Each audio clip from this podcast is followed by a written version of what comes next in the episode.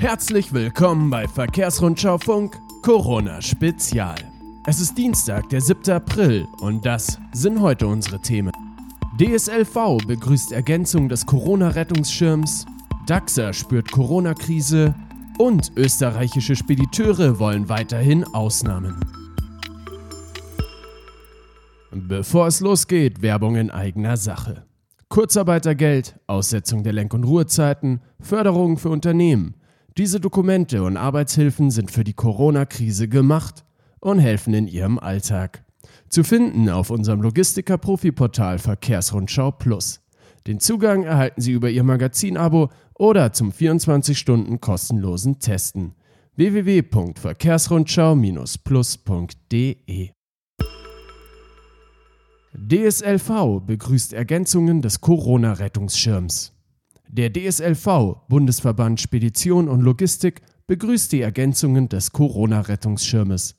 Die gestrige Entscheidung der Bundesregierung, die Vergabe von Schnellkrediten speziell auch für Mittelstandsbetriebe mit mehr als 50 Beschäftigten zu erleichtern, sei eine richtige und wichtige Maßnahme für viele inhabergeführte Unternehmen in dieser Phase der Corona-Pandemie, so der Verband. Demnach wurde der bestehende Rettungsschirm insbesondere durch die vollständige Absicherung der Kreditrisiken durch die Kreditanstalt für Wiederaufbau KfW und die Verlängerung der Laufzeiten auf zehn Jahre entscheidend ergänzt. Auch wenn für die Logistik inzwischen viele Märkte weggebrochen seien, hielten sich die meisten Speditionshäuser noch gut, meint der Verband. Hier habe sich bisher vor allem das Kurzarbeitergeld als Instrument bewährt.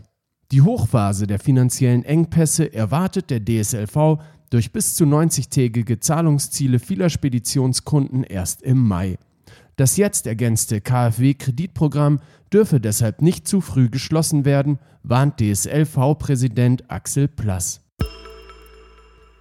DAXA passt Ziele an. Der Logistikdienstleister DAXA muss aufgrund der Corona-Krise seine Ziele 2020 anpassen.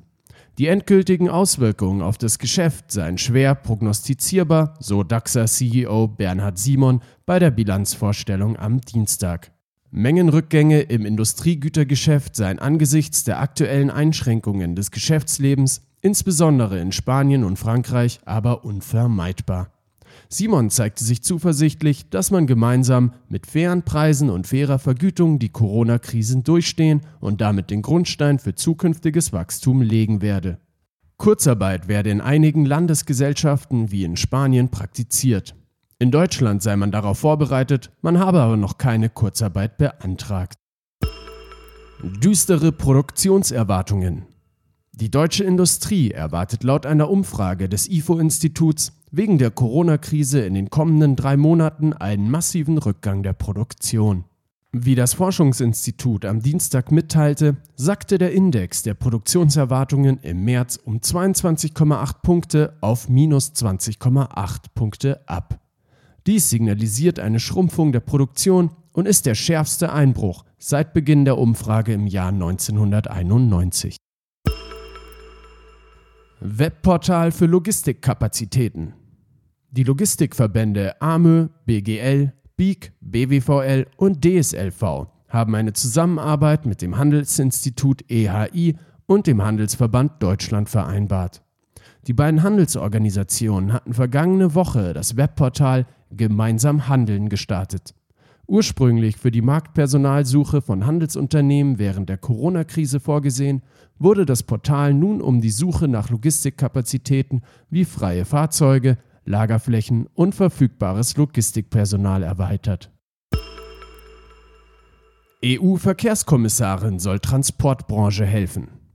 Italien, Frankreich, Deutschland und Spanien haben nach Angaben der Nachrichtenagentur APA einen Appell an die EU-Kommission für sofortige Maßnahmen zugunsten des von der Corona-Krise schwer betroffenen Transportwesens gerichtet.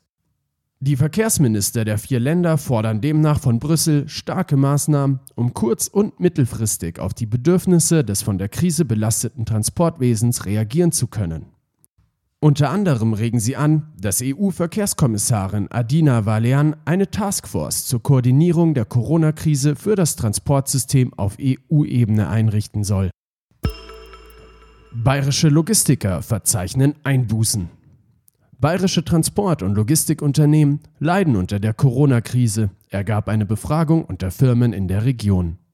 Der Schluss, den der BR zieht, je größer ein Unternehmen, desto einfacher kann es die Auswirkungen der Pandemie abfedern. Darüber hinaus kommt es stark darauf an, auf welche Warengruppe ein Logistiker spezialisiert ist. 4% weniger Luftfracht im Februar. Laut Statistischem Bundesamt ging die insgesamt beförderte Luftfrachtmenge einschließlich Luftpost, schon im Februar 2020 im Vergleich zum Vorjahresmonat um 4,1 Prozent auf 346.000 Tonnen zurück. Vor allem der China-Verkehr war demnach stark betroffen. Nach China wurden 26,5 weniger Tonnen Luftfracht versendet, die aus China empfangene Menge sank um 24,4 Prozent. Das Land gehört zu den anfänglich besonders vom neuen Coronavirus betroffenen Regionen. Österreichische Spediteure wollen weiterhin Corona-Ausnahmen. Obwohl die Regierung in Wien die Wirtschaft wieder schrittweise hochfahren will, fordert der Zentralverband Spedition und Logistik, dass Sonderregelungen für den Güterverkehr vorerst bestehen bleiben.